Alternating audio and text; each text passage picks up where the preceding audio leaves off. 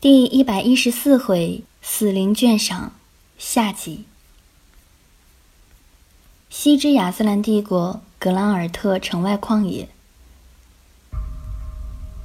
夜色渐渐粘稠起来，起风了，风里卷裹着零星的碎雪，吹打在脸上，发出令人清醒的寒冷。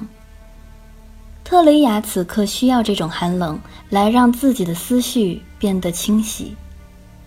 他追踪着那股此刻已经几乎弱不可辨的魂力，一路至此。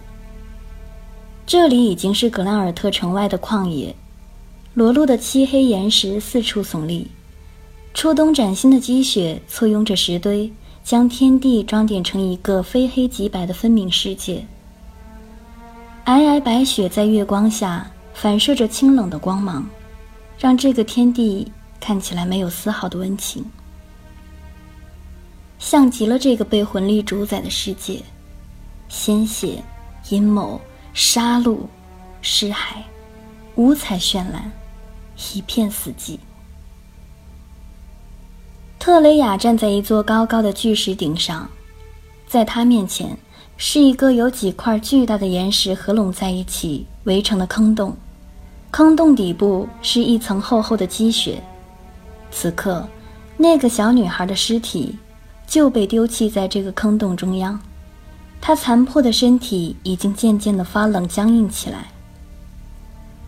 谎言，特雷雅印证了他的推测。刚刚他在听到幽冥说出两种魂力无法共存的时候，就已经开始疑惑。没有人比他对魂力魂路的感知更加精准而熟悉。他的眼睛看过无数人的魂路和魂印，他的视线洞悉过无数种天赋的运转法。他清楚的知道，如果这两个小女孩是彼此只有一个魂印，两套魂力无法共存，只能二选一的话，她们绝无可能在凝星洞穴中生存那么久。久到足够让他们成长到十二三岁的年纪。如果对一个已经拥有回路的人赐印，赐予他崭新的灵魂回路，不要说十年，就是十分钟也撑不过去。再强大的肉体都会在两套灵魂回路的彼此切割渗透之下，迅速地引发魂力逆流紊乱，从而导致快速死亡。那两个小女孩。必定拥有属于各自的完整魂印和灵魂回路，而让特雷雅加深怀疑的，则是幽冥刚才对另外一个女孩天赋的描述。他的语气过于刻意的轻描淡写，将她的天赋描述为和他的天赋差不多。但是，他怎么可能选择一个和自己拥有近似天赋的侵蚀者来做他的使徒呢？相差越多的天赋。越有存在的价值，因此也越不容易被取代吧。而且，就算他有可能做出这样的选择，白银祭司也不会在凝星洞穴中培养重复的天赋，并且还让他活着走出来吧。特雷雅朝着石洞下面轻轻一跃，来到小女孩的尸体身边，她蹲下身子，双手在小女孩破碎的身躯上。轻轻地抚摸着她少女般丝绸光滑的肌肤，和肌肤上早已经凝固的血块。他手上均匀而缓慢地渗透出魂力，一丝一丝的魂力被注入进少女的体内，仿佛雨水填满了干涸的河床。金色的魂路如同大小分支的水流般清晰地出现了。果然，她还活着。然而，特雷雅猛地站起来，他在巨大的震惊之下后退了几步，狼狈地撞在岩石上。他瞪大着双眼，眼前的场景让他难以置信。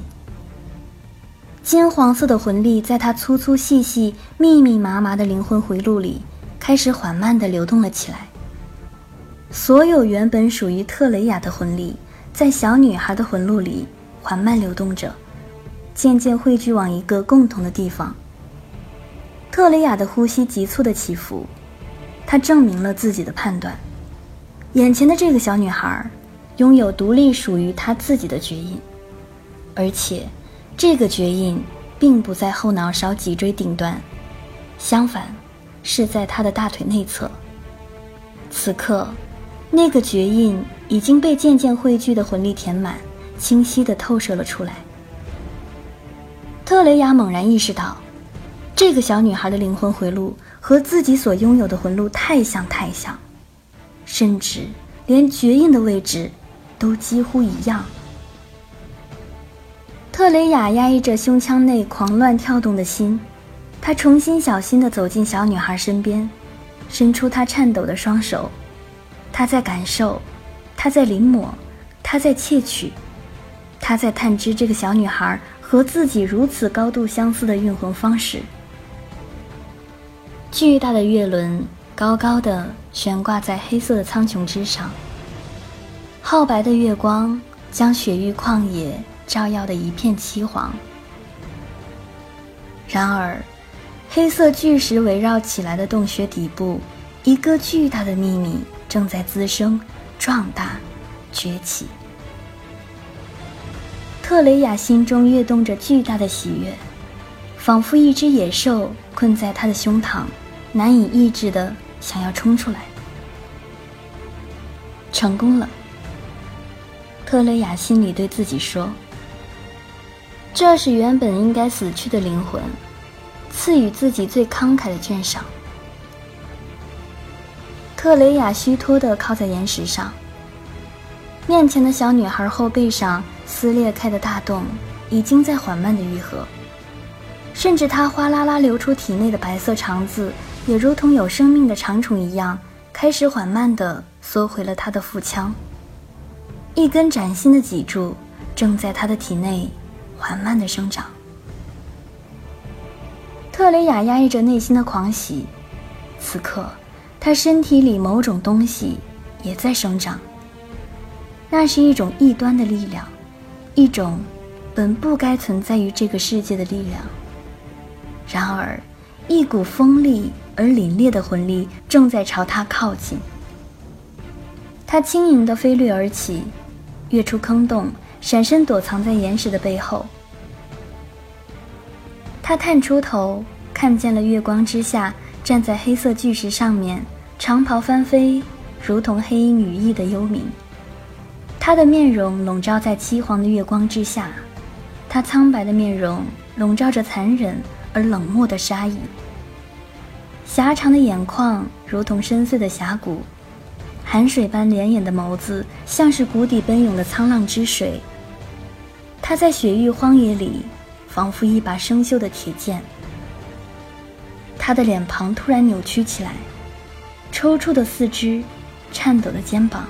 都分明地昭示着，此刻他正承受着无尽的痛苦。好在，那种剧烈恶心的感觉，瞬间就消失了。幽冥看了看依然在昏迷的小女孩，难以相信，在这种失去意识的情形下，他还能发动天赋。他跳进石堆中，将小女孩的尸体抱起，然后飞快地。消失在了夜色之中。幽冥，你不要逼我！月光下，巨石的背后，特雷雅柔情万种的眸子里，渐渐涌上泪水。我不想杀死你。好了，今天的节目到这里就要结束了，大家晚安。